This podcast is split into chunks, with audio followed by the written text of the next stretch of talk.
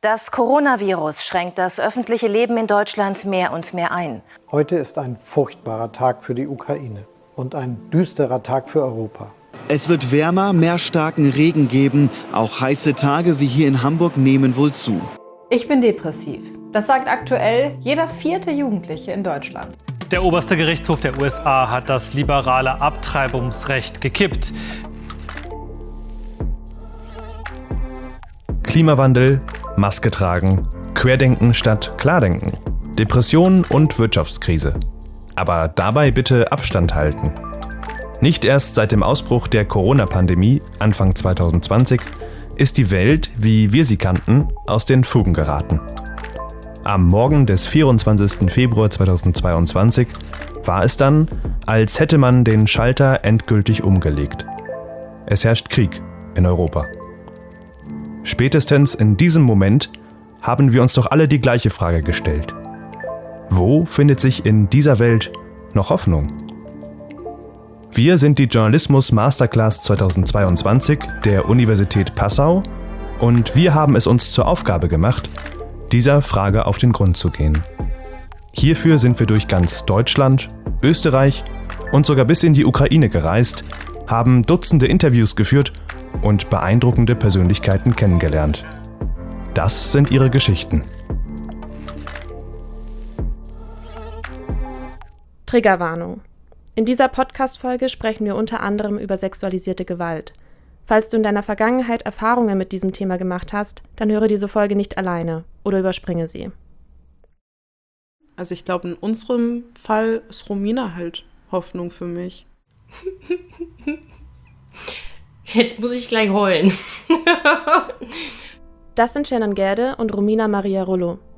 In ihrem Podcast Gefährtinnen reden sie über das, was andere gerne unausgesprochen lassen. Es geht um sexualisierte Gewalt. Offen, ehrlich und nicht anonym erzählen sie von ihren eigenen Erfahrungen und machen einer stetig wachsenden Community von Betroffenen Mut. Heute sind sie ausnahmsweise mal nicht Hostinnen, sondern Gästinnen Sie sprechen mit mir über die Geschichte hinter Gefährtinnen, die Auswirkungen des eigenen Traumas und darüber, was es heißt, zu heilen. Ich bin Veronika und ihr hört Hoffnungsfunken, den Podcast der Journalismus Masterclass der Uni Passau. Also ich ähm, bin Shen, ich bin 25 Jahre alt und ich ähm, bin zu einer Gefährtin geworden ähm, vor ein paar Monaten, würde ich erst sagen, weil ich den Begriff für mich erst neu entdeckt habe und auch das was mir passiert ist, nämlich vor knapp vier Jahren eine Vergewaltigung überleben zu müssen, ähm, war für mich lange nicht mit Hoffnung oder Gefährtinnen äh, in Verbindung. Ich bin Romina, ich bin 34 Jahre alt und auch betroffene sexualisierter Gewalt. Ähm, mein Vorfall war 2017 und ähm, ja, ich habe mit meiner eigenen Geschichte ähm, auch ganz offiziell gemeinsam ähm, mit Shannon letztes Jahr als Gefährtin ähm, sehr bewusst und verantwortungsvoll angefangen zu sprechen. Das ist ein schönes Gefühl, was man als Gefährtin haben darf. Shannon und Romina bezeichnen sich als Gefährtinnen, denn sie sind nicht alleine. Alle drei bis fünf Minuten wird hier bei uns in Deutschland eine Frau oder ein Mädchen vergewaltigt. Jede siebte Frau ist mindestens einmal in ihrem Leben betroffen. Gefährtinnen von Shannon und Romina finden sich in allen Altersklassen und sozialen Milieus unabhängig von Ausbildung, Herkunft oder Einkommen. Kein Wunder also, dass Shannon und Romina der reine Zufall zusammengeführt hat. Also wir kannten uns äh, überhaupt nicht und ähm, haben uns durch ein ähm, Casting-Format kennengelernt, wo wir uns aber auch nicht begegnet sind ähm, aber gemeinsam ähm, als Betroffene sexualisierter Gewalt äh, unter anderem mit unserem, diesem Thema Sensibilisierung, Aufklärung und unserer Geschichte aufgetreten sind. Ähm, da war uns aber immer noch nicht genau bewusst, dass es uns gibt. Nur es gab für mich den einen Moment, dass ich Shen in einer digitalen also im Social Media Bereich dann gesehen habe und mir diese Geschichte angeschaut habe. Und irgendwie habe ich mich da schon verbunden gefühlt, weil ich ihre Worte mochte, weil ich mochte, wie sie gesprochen hat und wie sie die Dinge dargestellt hat. Und ja, und das erste Mal so richtig getroffen haben uns sieben Stunden lang in einem Zoom-Meeting. Und ähm, ja, das war so unsere erste richtige Begegnung, die äh, gar nicht körperlich war, sondern einfach, äh, ja, seelisch, würde ich sagen. Ja, und so richtig körperlich haben wir uns ja auch noch gar nicht getroffen. Also wir beide kennen uns jetzt ähm, ja persönlich durch ein einziges Treffen. Nach dieser seelischen Begegnung, wie Romina es nennt, folgten ewige Telefongespräche. Dass daraus eines Tages mal Gefährtinnen entstehen würde, habe zu diesem Zeitpunkt aber noch niemand geahnt. Ja, irgendwie hatten wir halt äh, sieben Stunden mal irgendwie gefacetimed. Das allererste Mal, als wir Nummern ausgetauscht haben, direkt sieben Stunden. Ich habe noch nie so lange in meinem Leben telefoniert, ehrlich. Ähm, und irgendwann mal, weiß ich nicht, haben wir dann auch das Bild, äh, ich glaube, wir hatten von Anfang an das Bild an, aber ich hatte das Handy am Anfang irgendwie auch in der Hand und dann musste ich es irgendwann mal ablegen. Es hat alles wehgetan. Ich dachte so, aber ich will, ich will hier weiter zuhören. Und da haben wir ganz am Ende einfach so richtig flapsig gesagt, also ganz ehrlich, wenn wir sieben Stunden labern können, ne, äh, dann können wir auch einen Podcast machen. Und ich glaube, irgendwann mal kam dann aus dieser flapsigen Idee dann auch eine WhatsApp von wegen, meinst du das ernst? so, weil ich hätte da noch ein bisschen was, was wir besprechen können und die Idee ist doch eigentlich ganz schön. Obwohl Shannon und Romina mit ihren HörerInnen und mir so selbstverständlich über ihre Erlebnisse sprechen, ist eins sicher. Die beiden beweisen damit verdammt viel Mut. Doch auch sie haben sich anfangs Sorgen gemacht, wie ihr Umfeld auf den Podcast reagieren würde. Respekt habe ich mit gemeinsam mit Shannon vor der Arbeit, äh, dass unsere Stimme und unsere Worte halt natürlich in der Öffentlichkeit sind. Und ich glaube, dass es auch gesund ist, Zweifel mitzubringen ähm, und Respekt zu haben, weil das dann behält man auch so ein bisschen die Lebendigkeit. Also, dass man nicht zu schnell abhebt, wenn alles super gut läuft, aber auch nicht total verzweifelt ist, wenn mal was nicht so gut läuft. Und mit Gefährtinnen einher habe ich ja auch zum ersten Mal öffentlich ausgesprochen, dass ich vergewaltigt wurde. Und ähm, das sind natürlich auch so Schritte, die damit irgendwie verbunden sind, die einem Angst machen. Wie reagiert denn jetzt das Umfeld? Auf Instagram folgen jetzt nicht nur Arbeitskollegen, sondern auch Freunde irgendwie aus der Schulzeit noch oder keine Ahnung, auch die Nachbarin aus dem Kindheitsdorf, ne, ähm, die da einen Account hat. Und irgendwie redet ja dann auf einmal jeder drüber. Ähm, so kommt es jeden Einzelnen, glaube ich, aber erstmal auch nur vor. Gemeinsam mit ihrer Community wächst jedoch auch der Druck, der auf Romina und Shannon als Sprachrohr für so viele Betroffene sexualisierter Gewalt lastet. Die Gedanken daran lassen beide Frauen nicht los. Ich habe immer bei jedem, bei jeder Folge, bei jeder Frage, bei jedem Interview ähm, ein bisschen Bammel, dass ich wirklich die richtigen Worte treffe, dass sich andere betroffene Personen nicht irgendwie ja, ausgegrenzt fühlen oder sich damit gar nicht identifizieren können. Und ähm, da lernt man stetig dazu. Also nach jeder Nachricht, die Feedback gibt, wo auch mal was kritisiert wird, was wir sehr dankend annehmen, ähm, da ja, lernen wir sehr, sehr viel draus, weil ich dann auch manchmal denke, ach krass, ja stimmt, das musste ich gar nicht durchleben. Das ist sehr privilegiert zu sagen, okay, ich hatte eine Familie, die hinter mir steht zum Beispiel. Da gibt es halt Personen, die das eben nicht haben. Und ähm, ja, da, da hat man schon Angst, dann zu wachsen und noch mehr Verantwortung zu tragen. Andererseits haben wir aber auch gesagt, wenn wir uns nicht danach fühlen, dann nehmen wir auch keine Folge auf. Wir sind immer noch betroffen, wir sind immer noch die, die die Geschichten auch mit sich tragen. Ähm, der Ursprung von Gefährtin war für uns, dass wir beide auch ein bisschen ja, nachforschen, bei uns beiden auch, wie weit sind wir denn auch mit der Heilung? Was tut uns noch weh und was nicht? Und wenn wir merken, eine Folge hängt uns einfach drei Wochen nach, dann kommt auch drei Wochen nichts. Und ähm, ich hoffe, dass wir diesem Druck nie ähm, oder dass wir nie unter diesem Druck zusammenbrechen und sagen, aber wir müssen doch jetzt abliefern, das wird von uns erwartet. Ähm, die verarbeiten so viel mit unseren Worten. Ähm, das ist schön, aber wenn wir nicht bereit sind, diese Worte zu geben, dann hoffe ich, werden wir es auch nie gezwungen tun ich habe schon auch ähm, Respekt und auch so ein bisschen Demut davor, dass es immer mehr werden, aber eher auch, also zum einen, wie Shannon schon auch gesagt hat, äh, einfach so eine gewisse Verantwortung, dass man für mehr Stimmen spricht und auch vielleicht mehr Betroffene kennenlernen darf, äh, die ihr Schweigen uns gegenüber brechen und wir das diskret für uns behalten, wenn es komplett anonym bleiben soll, weil es einfach nur dieser eine Schritt ist, dieses ich bin eine Gefährtin, ich habe es jetzt gesagt, ich muss gar keine Details erwähnen, sondern einfach dieses, ich bekenne mich dazu. Und für mich hat das so ein bisschen mit Identifikation zu tun. Wie identifiziere ich mich? Und ähm, das ist so das, wo ich sage, okay, ich habe da immer mehr Respekt vor, weil ich einfach immer mehr mir mehr darüber bewusst werde, dass es unfassbar viele sind, was gleichzeitig auch traurig ist. Und das ist dieses dieses Gleichgewicht, was bei mir halt manchmal so mental schwankt, was sich aber auch wieder ausgleicht durch diesen positiven Effekt, dass man weiß, okay, aber es sind trotzdem, auch wenn es so viele sind leider, Menschen, die sich bekennen und die sich einfach besser fühlen, weil sie sich dem mitgeteilt haben. Man wolle denjenigen Betroffenen eine Stimme geben, die womöglich selbst noch nicht die Kraft gefunden haben, für sich zu sprechen. Und das ist Shannon und ihrer Gefährtin Romina zum Teil bereits gelungen. Also wir haben viele ähm, Betroffene, die wir eben jetzt auch begleiten. Und das in den unterschiedlichsten Phasen. Die eine hat uns mit auf den Weg genommen ähm, in den Gerichtsprozesssaal, die andere ähm, hat uns mitgenommen äh, dahin, wo sie nach zehn Jahren nach der Tat nochmal draufblickt und sagt, okay, die und die Frage, die möchte ich für mich beantworten. Ähm, habt ihr da irgendwie Tipps? Und das finde ich so schön daran, ähm, zu sehen, dass wir wachsen. Ähm, nicht nur an den Followerzahlen, was mich irgendwie immer ein bisschen traurig stimmt, weil jede, jede Followerin mehr bedeutet eben auch eine Gefährtin mehr. Shannon und Romina sind sich sicher. Ihr gemeinsamer wöchentlicher Austausch hilft nicht nur ihrer Community, sondern auch ihnen selbst. Shannon hat mir in ganz vielen Momenten und auch an ganz, ganz vielen Tagen, wo sie vielleicht gar nicht weiß, wie es bei mir privat aussieht, ähm, den Tag ganz hell gemacht, obwohl es ganz, ganz oft noch bei mir dunkel ist, weil als Betroffene und auch als Gefährtin also ist man ja nicht unbedingt, weil man einen Account jetzt bei Instagram hat und äh, Menschen zu uns finden oder auch einen Podcast hat, äh, irgendwie ja geheilt oder irgendwie ja schon ganz weit vorne, sondern ganz am Ende des Tages bin ich auch nur ein Mensch.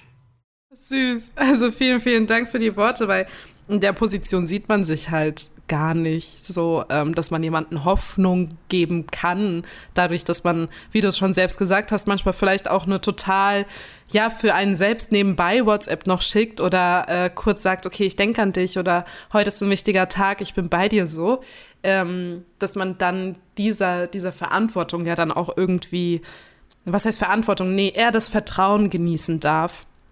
Und ähm, dass es dann so angenommen wird, das ist nicht selbstverständlich. Ich muss sagen, also klar, äh, schenkt mir Romina Hoffnung, vor allen Dingen in dem, ähm, wie ich daran teilhaben darf, zu sehen, wie sie an ihren, ja, vielleicht auch schwachen Momenten auch wächst, ähm, die natürlich ich auch habe ähm, und die wir miteinander teilen dürfen. Aber ich muss auch sagen, dass mich Romina auch viel herausfordert ähm, in Fragen, die sie mir stellt, die ich mir eben noch nicht gestellt habe. Unterhält man sich länger mit Shannon und Romina, fallen immer wieder Worte wie Verbundenheit oder Seelenverwandtschaft, Schwester oder natürlich Gefährtin. Ich habe die beiden gefragt, ob sie das Gefühl haben, einander auf besondere Art und Weise zu verstehen, weil sie als Betroffene sexualisierter Gewalt ein gemeinsames Schicksal teilen. Ja, ich, also ich glaube schon, dass für uns beide ähm, der Austausch ein bisschen einfacher war, ähm, direkt in die intimsten Details auch zu gehen, weil ich meine Geschichten über sexualisierte Gewalt, die sind leider sehr intim, egal wie die Straftat ähm, vollzogen wurde. Und ähm, ich finde schon, dass man dadurch, dass wenn man eben mit Betroffenen und in dem Fall mit, ähm, ich mit Romina zum Beispiel spreche, dass man sich eben nicht erklären muss. Und das ist ja auch ein großer Punkt, warum viele Betroffene zu Nicht-Betroffenen sich kaum äußern können oder sich kaum öffnen können, weil man erstmal in diese Rechtfertigung und Erklärung kommt, was von den Gegenüberliegenden meistens gar nicht böse irgendwie gemeint ist, aber sie versuchen es eben nachzuvollziehen, sie versuchen es zu verstehen und können es eben nicht so wie jemand, der dasselbe durchlebt hat. Und ich glaube, mein Lieblingsbeispiel dabei ist, ähm, das kann man sehr gut auch mit der Trauer vergleichen. Ähm, wenn jemand noch nicht jemanden verloren hat in seinem näheren Umfeld, ähm, der kann vielleicht nicht so nachvollziehen, wie es ist, wenn man auch Jahre danach noch trauert und das Gefühl mit sich trägt und das verarbeiten muss, wie wenn jemand da ist, der eben genau dasselbe Schicksal schon durchleben musste. Und ähm, dafür gibt es sehr viel Verständnis in der Gesellschaft für Trauernde, aber eben nicht für Traumatisierende und, ähm, Moment, eben nicht für Traumatisierte, so rum. Und ähm, ja, das würde ich mir wünschen, wenn dieses Verständnis besser da wäre. Es ist einfach ein, ein anderes Empfinden, unabhängig vom Schweregrad der ähm, betroffenen Geschichte, ähm, sich ja, da irgendwie so bedingungslos auch verstehen zu können. Und ja, ich würde sagen, dass ich mich mit Betroffenen in Bezug auf die Umstände und was auch immer man sich halt verständigen möchte, doch schon besser verstehen kann als mit einer Person, die vielleicht nicht einen ähnlichen Schicksalsschlag getragen hat. Also ich würde auch nicht sagen, dass es unbedingt sexualisierte Gewalt sein muss, sondern dass es schon auch ein anderes traumatisches Erlebnis sein kann. Und allein dieses, wie Shen das auch schön beschrieben hat, dieses Trauma oder ein Trauma erlebt zu haben und zu verstehen, was ein Trauma wirklich ist, ähm, sagen zu können, ja, okay, die ähnlichen Gefühle oder Symptome, die das dann so aufbirgt, die verstehe ich und ich weiß, wie dein Leben aussieht, wenn du manchmal nicht weißt, wohin mit deinen Gefühlen. Romina spricht hier von traumatischen Erfahrungen und Traumata. Aber was ist das eigentlich? Lina Lipke, Sozialarbeiterin und Fachberaterin für Traumatherapie beim Frauennotruf Münster, hat es mir im Zoom-Interview erklärt. Ähm, also grundsätzlich ähm, ja, ist ein Trauma erstmal eine ganz oder ist ein sehr belastendes Ereignis, das durch unterschiedliche Dinge natürlich irgendwie auch hervorgerufen werden kann. Also es kann jetzt ja, kann auch eine Naturkatastrophe, ein Unfall sein, aber eben auch ähm, ja, eine Vergewaltigung. Also wo dann etwas willentlich von einem anderen Menschen eben ähm, ausgeübt wird. Und es sind eben, ja, wie ich, wie sagte, belastende Ereignisse, die als sehr lebensbedrohlich empfunden wurde äh, oder wurden und die dann eben auch mit so überwältigenden Gefühlen von Angst und einer Hilflosigkeit eben verbunden sind. Da passiert dann in dem Moment ganz viel im Gehirn auf dass man in dem Moment dann gar nicht so den Einfluss hat. Also in solchen belastenden Situationen reagiert der Körper, das ist halt so der, der Schutzmechanismus, entweder mit Flucht oder Kampf. Das sind, wie gesagt, Prozesse im Gehirn, die dann so diesen Schalter irgendwie an, äh, ja, umlegen. Und das ist aber in, in so einer belastenden Situation ähm, wie einem Trauma eben nicht mehr möglich. Also da ist dann, wenn, wenn Flucht oder Kampf nicht mehr möglich ist, kommt es dann eben oft zu diesem ja, Ohnmachtsgefühl, also dass der Körper so erstarrt, so dieser Freeze-Moment. Das ist eben auch was, was die Betroffenen hier bei uns in der Beratung eben oft eben auch erzählen, dass sie plötzlich nichts mehr machen konnten. Ähm, aber auch das ist eben ähm, so ein, ein, Prozess, der dann bei, bei allen Menschen eben so abläuft im Gehirn. Ob eine Anzeige des Täters oder der Täterin bei der Verarbeitung des eigenen Traumas behilflich sein oder die Symptome sogar verschlimmern kann, hänge immer von der jeweiligen betroffenen Person ab, meint Lina Lipke. Shannon hat sich gegen eine Anzeige der ihr widerfahrenen Tat entschieden. Romina dafür. Es war die Sorge um ihre Eltern, die Shannon von einer Anzeige abgehalten hat. Sie hatte Angst, dass sie nicht verkraften könnten, zu erfahren, was ihrer Tochter zugestoßen ist. Heute wirkt sie zwiegespalten, was diese Entscheidung angeht. Im Nachhinein würde ich sagen, ähm, hätte ich trotzdem noch Angst davor, was es mit meinen Eltern macht, aber ich würde einfach der erhofften juristischen Gerechtigkeit wegen, auch trotz der Geschichten, die ich kenne, auch meiner Gefährtin Romina zum Beispiel, ähm, immer raten, alle, alle Schritte zu gehen und alle möglichen Schritte zu versuchen, ähm, aber mit Bedacht, dass man nicht seinen eigenen Seelenheil davon abhängig macht. Also dass man die Gerechtigkeit juristisch zwar für sich haben möchte, aber nicht sich selbst davon abhängig macht, wenn das Urteil nicht zugunsten der Betroffenen ausfällt. Und das ist schwer, ähm, das sehe ich, aber ich glaube, das ist der einzige Weg, um in der Justiz, die hier in Deutschland herrscht, überhaupt zu überleben. Ich sage immer wieder, dass es da in dem Moment, wo man sich für oder gegen eine Anzeige entscheidet, kein richtig und kein falsch gibt. Ich möchte mich aber bei Shannon auch ähm, einklinken und sagen, dass ähm, ich auch fest daran glaube, dass es gut ist, den Gedanken eher zu pflegen, für sich einzustehen. Ich sage aber auch, ich glaube nicht, dass man für sich einstehen muss in Form von juristischen Wegen. Wenn die Hürden zu groß sind, die Beweise zu wenig oder was auch immer. Das, es gibt halt Bedingungen in Deutschland und die müssen erfüllt werden, damit gewisse Dinge passieren können. Petra Hödel ist Rechtsanwältin spezialisiert auf Strafrecht. Wie lange sie beim Weißen Ring als Opfervertreterin gearbeitet hat, weiß die Passauerin heute schon gar nicht mehr. Und obwohl sie grundsätzlich für eine Anzeige ist, gibt es Fälle, in welchen auch sie Betroffenen bewusst davon abrät. Also ich treibe es jetzt mal ein bisschen auf die Spitze. Man trifft sich in der Disco, man äh, vergnügt sich hinterm Busch und irgendwann, man, beide haben Alkohol oder auch Drogenintus und irgendwann einmal sagt äh, die Frau, ähm, so jetzt aber bis hierhin und nicht weiter. Sicherlich, Nein heißt Nein. Aber bis zu einem gewissen Grad mm, muss ich dann schon sagen, jetzt, äh, dass das selber in der Hand gehabt und irgendwo äh, Spiel mit dem Feuer ist halt auch ein bisschen gefährlich. Also verstehen Sie mir jetzt nicht falsch, auch das ist eine Vergewaltigung.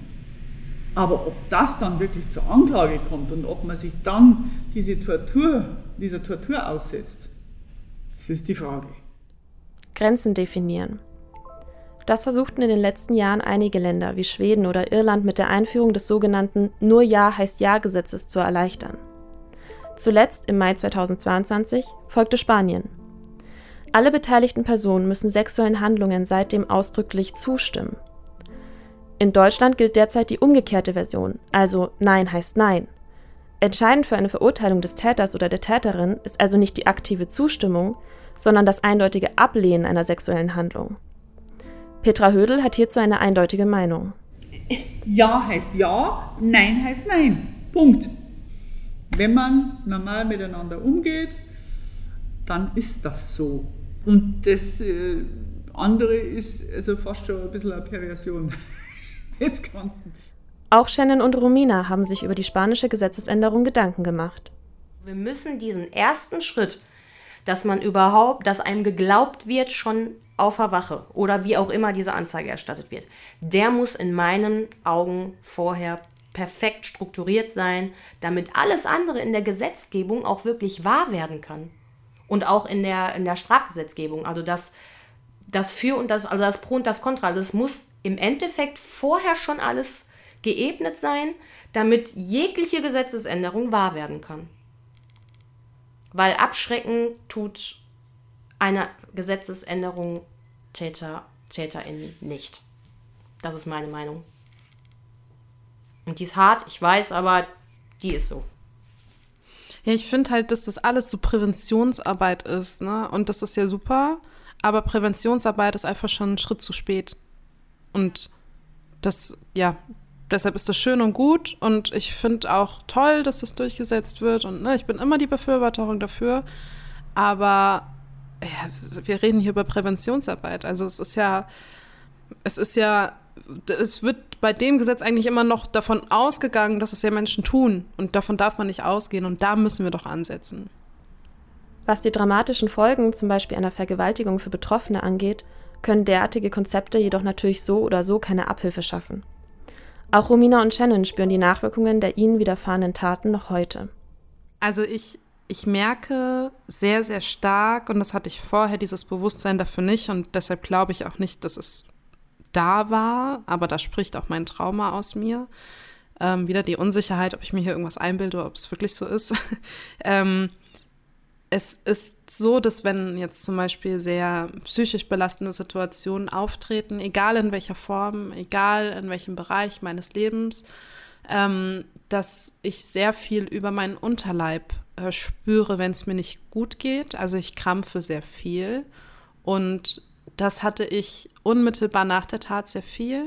Ähm, das ist jetzt vor allen Dingen für Betroffene wahrscheinlich ein großer Trigger, wenn man auch über solche körperlichen Erscheinungen spricht. Aber ähm, das darf man, glaube ich, auch nicht außen vor lassen, dass es eben auch das geben kann.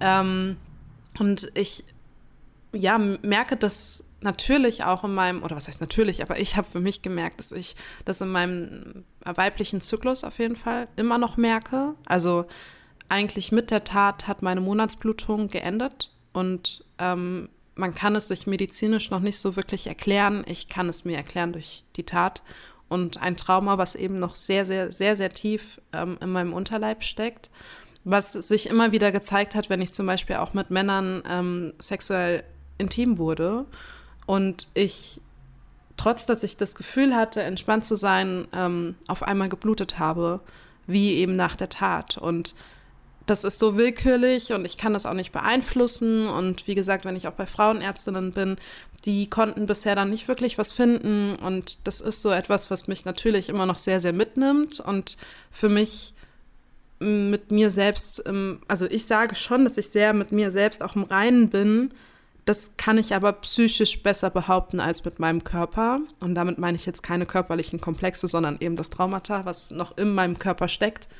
Und das nimmt einen natürlich mit, ähm, weil man auch merkt, dass da ja, die Weiblichkeit natürlich, die natürliche Weiblichkeit daran noch zu kämpfen hat. Ja, wenn wir das nur auf die Chart beziehen, dann ähm, ist es halt äh, bei mir traumatisch gesehen das Autofahren als Beifahrerin. Denn der Tatort war bei mir ein, ein Auto, also in, im Auto während der Fahrt und ähm, vorzugsweise Autobahnfahrten sind für mich so, dass ich ähm, das auch ähm, als Triggerwarnung ausgesprochen halt ähm, ja, körperliche Befinden wie nasse, schwitzige Hände habe und mein Körper zeigt mir dann in dem Moment, obwohl ich mental gar nicht eingeschränkt bin in dem Moment, ähm, das ist jetzt, könnte jetzt unangenehm werden und äh, bei mir tritt dann tatsächlich sogar Übelkeit äh, auf. Neben diesen vor allem körperlichen Symptomen eines Traumas spielen aber auch psychische Folgen eine große Rolle. Lina Lipke vom Frauennotruf Münster beschreibt, welche spezifischen Auswirkungen durch sexualisierte Gewalt ausgelöste Traumata haben können gerade so durch dieses, ähm, die, diese, diesen Moment, dass man irgendwie in, in der Situation ist und merkt so, ich, ich möchte vielleicht irgendwie weglaufen, ich möchte irgendwie rufen, ähm, aber es geht nicht. Ähm, das führt natürlich dann eben oft dazu, dass so im, im Nachgang, also diese massiven Schuldgefühle natürlich auch eine ganz, ganz große Rolle spielen. Also zum einen eben die, die man sich dann selber macht, weil man irgendwie dachte, sehr gut, warum habe ich mich denn irgendwie auch nicht gewehrt, warum bin ich nicht weggerannt? ähm, obwohl natürlich diese bewussten Entscheidungen, das zu tun, einfach nicht mehr möglich sind. Und ja, was halt auch oft ist, also wir wissen ja, dass das die Täter zu ja, über 50 Prozent eben aus dem nahen sozialen Umfeld kommen, meistens irgendwie Partner, Ex-Partner, Ehemänner, was natürlich dann nochmal so einen massiven Vertrauensbruch irgendwie darstellt und, und auch dann so das, das ja, so ein Vertrauensverlust auch in, in sich selber, also dass, dass die Frauen das Vertrauen in ihre eigenen, ja, in ihr eigenes Selbst irgendwie verlieren. Auch Shannon und Romina kennen diese Gefühle leider nur zu gut. Zum anderen merke ich das aber auch in dem, wie ich Vertrauen zu Männern fasse oder wie ich das versuche. Ich bin da sehr, ähm, ich würde sagen, schwierig drin. So würden es vielleicht auch meine Gegenüber beschreiben.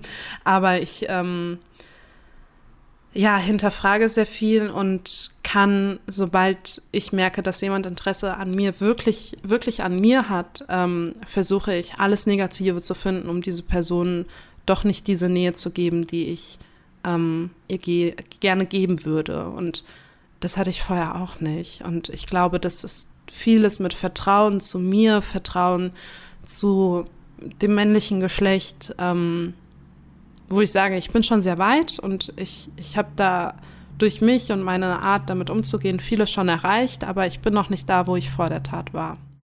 Ich kann meine Gutmütigkeit in meinem Herz und auch meinen Optimismus gar nicht wirklich abstellen. Ich, ähm, für ZuhörerInnen auch, also ich bin ein wirklich sehr lebensfroher Mensch und ähm, durch die Tat, die ja so abgelaufen ist, dass ähm, wenn ich nur so ein, ein, ganz kleines Fenster öffne, ohne wirklich ins Detail zu gehen, also ich habe ähm, zwar nicht nach Hilfe gefragt, aber Hilfe an, angeboten bekommen und mein Täter hat sich als Ordnungsbeamter ausgegeben. Und äh, das sind da eigentlich alles schon so Punkte, wo man sich dann mitten in der Nacht oder früh morgens denkt, da muss man jetzt nicht unbedingt annehmen, aber das habe ich ja im Endeffekt auch nicht getan. Und verändern wird sich das langfristig nicht, weil ich glaube an das gute Menschen und denke aber, dass ich durch die Tat bewusster und vorsichtiger sein werde und ja auch etwas eingeschränkt bin im Bezug auf Vertrauen zu äh, fremden Menschen. Petra Hödel erinnert sich an einen Fall während ihrer Zeit beim Weißen Ring, der für das betroffene Mädchen extreme Langzeitfolgen mit sich brachte. Die hatte ein sehr, ja, sag jetzt mal, schweres Schicksal. Sie hat einen Vater gehabt, der wahnsinnig liebevoll war. Der hatte einen Bruder, mit dem sie auch unendlich gut zurechtkam und der sich auch wahnsinnig um sie gekümmert hat. Ihr Vater ist verunglückt, als sie elf Jahre alt war.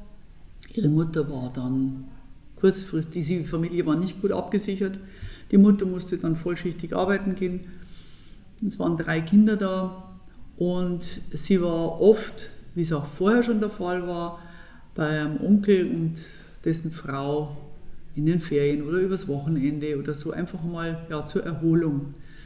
Und als sie dann 13 war, hat sich der Onkel an ihr vergangen und ähm, ist, ach Gott, in einer Vielzahl von Fällen immer bei ihr im Zimmer gewesen und zuerst mit in den Arm nehmen und ich will dich ja nur behüten und ich will, dass es dir gut geht und dann, ich bin doch wieder ein Papa für dich und ja. Und das muss ich ehrlich sagen, dieser Fall ist wirklich hängen geblieben bei mir. Diese perfide Art, äh, wie er sich ihr genähert hat und, und dieses Vertrauen missbraucht hat.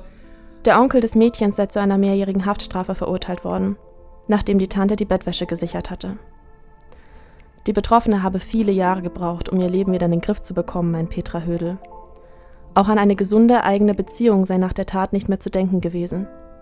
Derart schwere Traumata zu verarbeiten braucht Zeit. Shannon gibt auf die Frage, was ihr dabei geholfen habe, eine eindeutige Antwort. Ich bin, ich bin froh, dass ich mich habe, so, weil ich würde es nicht anhand von einer Therapie festmachen können, habe ich nie gemacht. Ich würde es auch nicht anhand von Freunden festmachen wollen. Die waren eine Stütze, aber sie hätte ich, hätte ich den Willen gehabt, das nicht überleben zu wollen, hätte ich das geschafft. So. Und ähm, deshalb kann ich eigentlich nur sagen, dass ich sehr dankbar bin, dass ich mich hatte, die erwachsene Shen, die vielleicht das gebrochene innere Kind ja wieder, wieder raufgezogen hat. So. Und ich kann mir auch vorstellen, dass das Druck auslöst bei dem einen oder anderen, dieses, du hast doch dich, wenn man sich so schwach fühlt in der Situation und denkt, aber ich würde doch am liebsten einfach, einfach stumm sein und einfach nicht mehr sein. So, das sind Gedanken, die aufkommen können nach so einer Tat. Und ich versuche da immer mit auf den Weg zu geben, keiner erwartet von dir, dass du morgen geheilt bist. Keiner erwartet von dir, dass du darüber sprichst. Du sollst auch das sehen, dass du lebst, dass du deinen Alltag weitermachst. Du stehst auf, du machst dir was zu Frühstück, du trinkst, du sorgst für deinen Körper. So, das ist auch schon ein Teil der Heilung. Und ähm, das muss Betroffenen sexualisierter Gewalt bewusst sein, dass wenn sie zum Beispiel auch hören von uns, dass unsere Taten 2017 oder vor vier Jahren eben waren ähm, und ihre eigene Tat zehn Jahre zurückliegt, 20, 30, 40 Jahre zurückliegt, das ist kein Maßstab. So, ähm, jeder heilt anders und jeder geht durch andere Phasen und das ist kein Druck, ähm, wenn man hört, oder soll kein Druck auslösen, wenn man hört, ähm, oh je, die hat schon nach vier Jahren Podcast und setzt sich jetzt öffentlich dafür ein, oh Gott, oh Gott, oh Gott, bei mir ist es schon 30 Jahre her, ich werde niemals heilen. Das stimmt so nicht. Nach Shannons Worten über den so komplexen Heilungsprozess habe ich mir in diesem Moment natürlich vor allem eine Frage gestellt. Würde sie heute von sich selbst sagen, dass sie tatsächlich geheilt ist? Dass sie ihr Trauma wirklich verarbeitet hat? Also ich habe so einen persönlichen Frieden gefunden, aber geheilt bin ich noch nicht vollkommen. Ich glaube, das wird in vielen Situationen einfach immer noch mal ein kleines Puzzleteilchen dazukommen, wo man sagt, ach, stimmt, das Bild war gar nicht vollständig. Oh ja, kommt doch noch eine Blume dazu. Ähm, ich glaube, der Heilungsprozess ähm, ja, wird, wird mit jeder Lebenserfahrung neu nochmal angestupst, ja. Shannons Podcast-Kollegin und Gefährtin Romina hat an dieser Stelle einen wichtigen Rat für Betroffene. Ich bin mir durch den Austausch mit Shannon erstmal wirklich bewusst geworden, in welcher Heilungsphase ich mich befinde. Denn die Gespräche unter Betroffenen, finde ich, ähm, die, die lösen in einem doch Impulse aus, ohne jetzt sagen zu müssen, die retraumatisieren dich. Ähm, denn Retraumatisierung will ich gar nicht so als Gewicht darauf legen, aber es ist halt auch ein Teil von Heilung. Also ich glaube, dass uns ähm, immer wieder Situationen und Momente und Gefühle, Emotionen besuchen werden, die auch wieder gehen, ja, aber die in uns etwas auslösen und deswegen ist die eine Sache, die ich sage, für Heilung ist es nie zu spät und auch sein Trauma oder diese, diese Befinden, die man für sich mitbringt aus so einer Tat heraus, ähm, vielleicht werden die irgendwann aufgeweckt, auch für Betroffene, bei denen die Tat, wie du gerade schon erwähnt hast, vielleicht 20, 30 Jahre wegliegen. Vielleicht haben die sich halt 20, 30 Jahre äh, abgelenkt und jetzt wirklich diesen sicheren Raum, sich darüber bewusst zu werden, in welcher Heilungsphase sie sind oder überhaupt, dass Heilung stattfinden kann, da so sich den Raum selber zu geben. Und ähm, ich würde fast behaupten, dass meine Heilungsphase damit begonnen hat, das ähm, ist nicht lange her, äh, dass ich mir wirklich erstmal bewusst geworden bin, wo stehe ich überhaupt als Betroffene. seelisch. Und das war vielleicht dieses Jahr und vielleicht auch Ende letzten Jahres erst. Das würde ich so behaupten, weil das weiß ich noch nicht so ganz genau. Aber äh, dieses Bewusstsein dafür, das habe ich noch gar nicht so lange. Und deswegen, für jede Zuhörerin, es ist nie zu spät, um Heilung zu erfahren. Wie Shannons Geschichte schon ganz zu Anfang dieses Beitrags gezeigt hat, oft ist es für betroffene Personen alles andere als einfach, mit Freunden oder Verwandten über das Erlebte zu sprechen. Shannon und Rominas Rat für den Umgang mit Betroffenen klingt simpel, aber die beiden wissen aus eigener Erfahrung, umgesetzt wird er nicht immer. Es ist super wichtig, dass man gegenseitig zuhört. Also wenn Grenzen gesetzt werden und man einfach sagt, okay, ich möchte da gerade nicht drüber reden ähm, und dann, aber ja, es ist doch nur ein kurzer Gedanke, es ist doch nur was ganz Kurzes. Hört zu und auch wenn Betroffene es noch nicht in Worte fassen können, was ihnen passiert ist, man, man kriegt eine kleine Message vielleicht schon zwischen den Zeilen, wenn jemand sagt, ich, ich möchte mich nicht auf Männer einlassen, weil ich irgendwie, ich habe schlechte Erfahrungen gemacht. Und dann nicht zu sagen, ah, aber es sind doch nicht alle Männer gleich und komm, der ist doch voll anders und so, sondern da auch zuzuhören und vielleicht ja, auch zu hinterfragen und auch nachzufragen. Nachfragen ist immer etwas, was ich ganz wichtig finde in diesem Herantasten zu einem Thema. Nicht direkt irgendwie Fakten präsentieren oder eine Meinung aufdrücken, sondern durch Fragen vielleicht zu der Geschichte kommen. Man kann sich bei Shens Antwort einklinken. Ich finde, das Allerwichtigste ist Grenzen setzen, lernen. Weil Grenzen setzen, das kann man ja vielleicht auch schon voll vollautomatisch und kennt das vielleicht auch schon so von sich selbst, aber ich glaube, dass es auch ein Miteinander ist und ähm, darauf aufmerksam gemacht werden darf. Also das ist für mich persönlich der wichtigste Punkt und den würde ich auch jeder betroffenen oder passiv betroffenen Person mit auf den Weg geben, dass diese Grenzen eingehalten werden sollten. Weil alles andere, finde ich, ist so ein bisschen Learning by Doing. Sensible Sprache ist auch Learning by Doing. Es kann immer mal ein Fettnäpfchen geben und natürlich ist das dann total retraumatisierend. Und es ist auch traurig in dem Moment. Aber ich glaube, dass das Verständnis und auch das, was Shen schon gesagt hat, nämlich zuzuhören, hinzuhören und vielleicht einfach mal einmal weniger sprechen und hinhören, einmal mehr, ähm, auf jeden Fall Sinn macht. Empathie ist immer ein Schlüssel, den man natürlich nicht mit sich trägt, äh, immer und selbstverständlich, aber auch da, ähm, ja, Verständnis, Empathie, Zuhören, Grenzen setzen. Das ist so ein kleines Rezept, was ich glaube, wir als Gefährtin mitgeben können.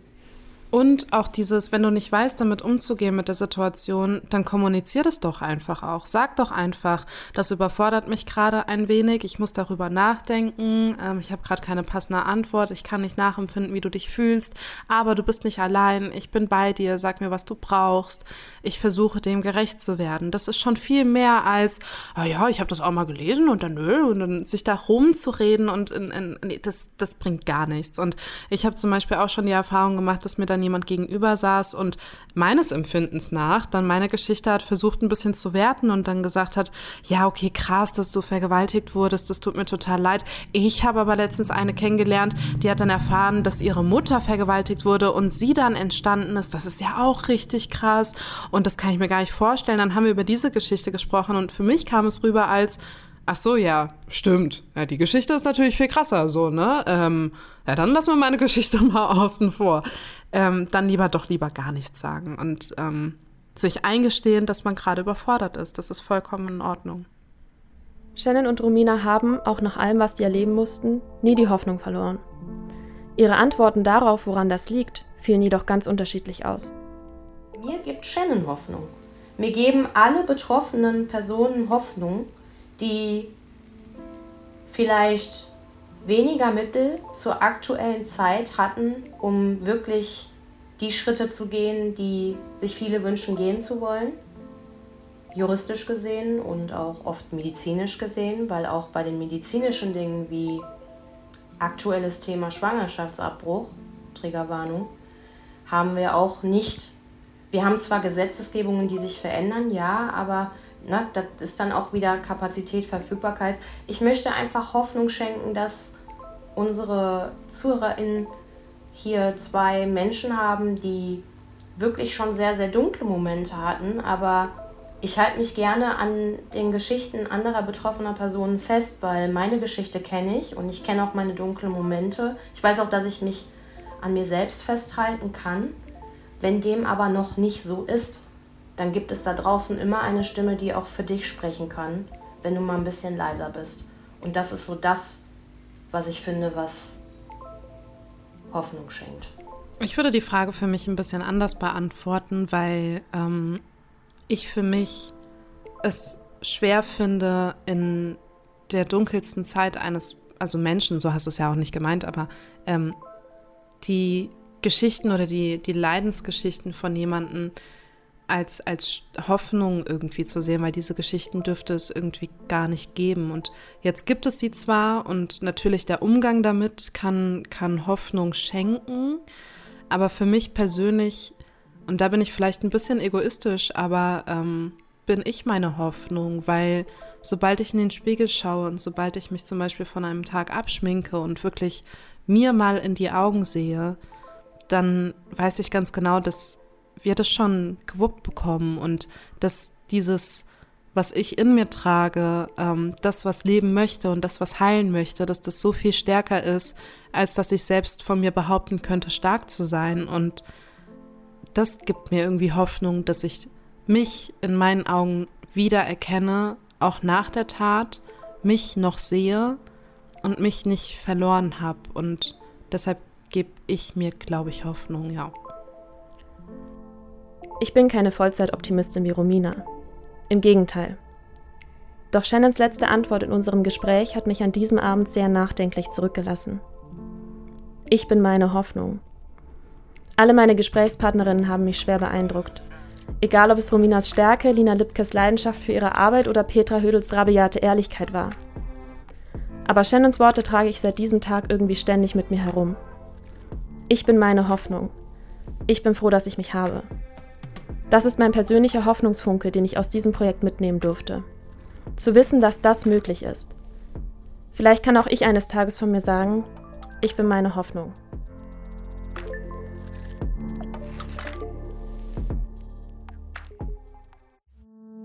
Vielen Dank, dass ihr in dieser bewegten Zeit kurz innegehalten und uns zugehört habt.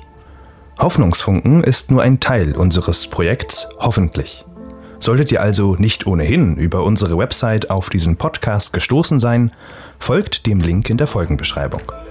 Hier findet ihr außerdem auch alle Quellen der zu Beginn dieses Podcasts eingespielten Beiträge, bei welchen es sich um Zitate aus Sendungen außerhalb des Projekts der JMC handelt. In diesem Sinne, macht's gut und verliert nie die Hoffnung.